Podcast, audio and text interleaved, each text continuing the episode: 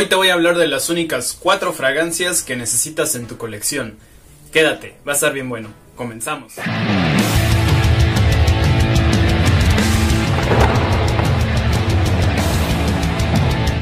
Hola, ¿qué tal? ¿Cómo estás? Hoy quiero hablarte de un tema muy importante porque muchas veces eh, queremos saber acerca de alguna fragancia o necesitamos una fragancia y empezamos a ver que hay demasiada información.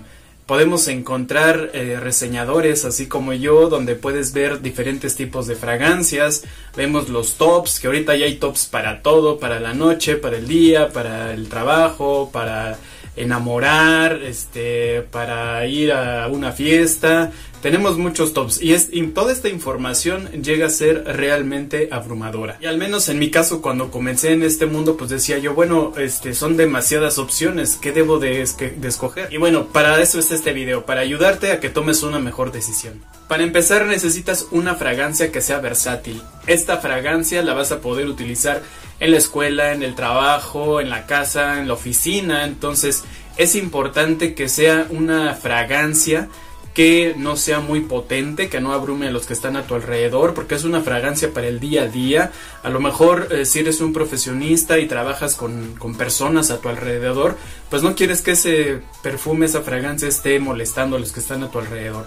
Pero también es importante que sea una fragancia que sea del gusto de las personas que te rodean. Este tipo de fragancia no es una fragancia escandalosa, es una fragancia más bien sutil. Pueden ser fragancias como Savage, eh, puede ser Prada L'Homme, puede ser Aventus de Creed, Blue de Chanel, Aqua de Gio Profumo, por mencionar algunas. El segundo tipo de fragancia que deberías de tener en tu colección, pues es una fragancia que te sirva para las citas, para salir con esa persona que te interesa.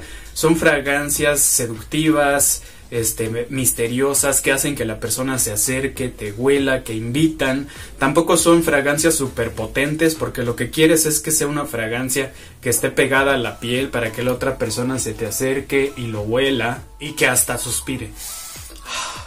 Y bueno, por mencionar algunas, tenemos Hawaii, Eau de Parfum, tenemos La Nuit de l'Homme, uh, Armani Stronger With You, sobre todo la versión Intensely, tenemos The One de Dolce Gabbana, por mencionar algunas. Tenemos todas estas fragancias cálidas, seductivas, que realmente van a hacer que la otra persona se te acerque y quiera dar el siguiente paso. No olvides seguirme en todas mis redes sociales. Estoy en Facebook, en YouTube, en Instagram y en TikTok. Continuamos. El tercer tipo de fragancia bueno, pues ya tienes una fragancia para el trabajo, para las citas, pero también es importante cuidar mucho tu gusto personal. Debe de ser una fragancia que tú disfrutes, independientemente de lo que piensen los demás, porque también hay aromas que nosotros disfrutamos y que no son del gusto de todos. Las dos primeras opciones, obviamente sí tienen que ser fragancias que gusten a las otras personas. En primera, porque estás en tu trabajo y la gente que te rodea, pues también es, es bueno que huelas bien, porque también es parte de la impresión que tú das a las otras personas. La segunda opción, que es un aroma para las citas, pues lo que quieres es impresionar a esa persona y el aroma tiene que ser un aroma que le guste, ¿no? Entonces, pero ya en esta tercera opción tenemos fragancias que nos gustan a nosotros, que disfrutamos nosotros y puede ser que no sean fragancias del gusto de todos y eso está bien porque también se vale que tengas fragancias que tú disfrutes, que te hagan sentir bien.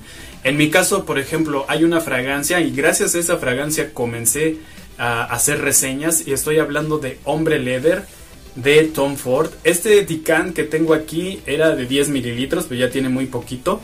Fue la fragancia que, con la que yo comencé a hacer estas reseñas y cada vez que uso esta fragancia, y bueno, nada más que me la termine ya me de la botella, es, es una sensación para mí que, que, a veces es difícil de describir. De describir, perdón. Por ejemplo, me la pongo y cuando me llega el aroma de esta fragancia que traigo, digo, wow, qué chingón huelo. Eso es lo que me hace sentir esta fragancia. Y en ese punto no me importa si les gusta a los demás o no. Entonces, esa tercera fragancia debe ser una fragancia que tú disfrutes usar independientemente de lo que suceda a tu alrededor.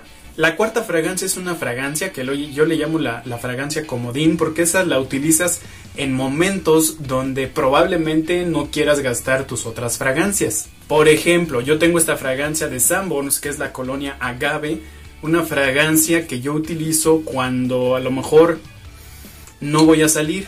Me doy un baño, salgo y me la aplico dura muy poco, pero bueno, si al rato quiero seguir oliendo rico, me la vuelvo a poner y de esa manera pues no gasto mis otros mis otras fragancias, mis otros perfumes. Hay personas que también me han comentado que tienen este tipo de fragancia. Algunos utilizan fragancias que compraron y que no les gustaron, las utilizan para este fin.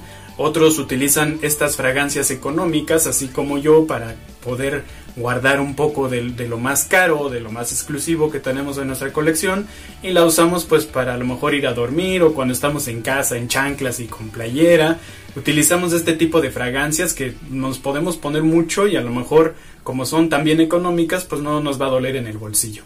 Espero que este video haya sido de utilidad para ti, si te gustó, si lo disfrutaste, te invito a que le des un like y lo compartas. Cuídate mucho, lávate bien las manos y música.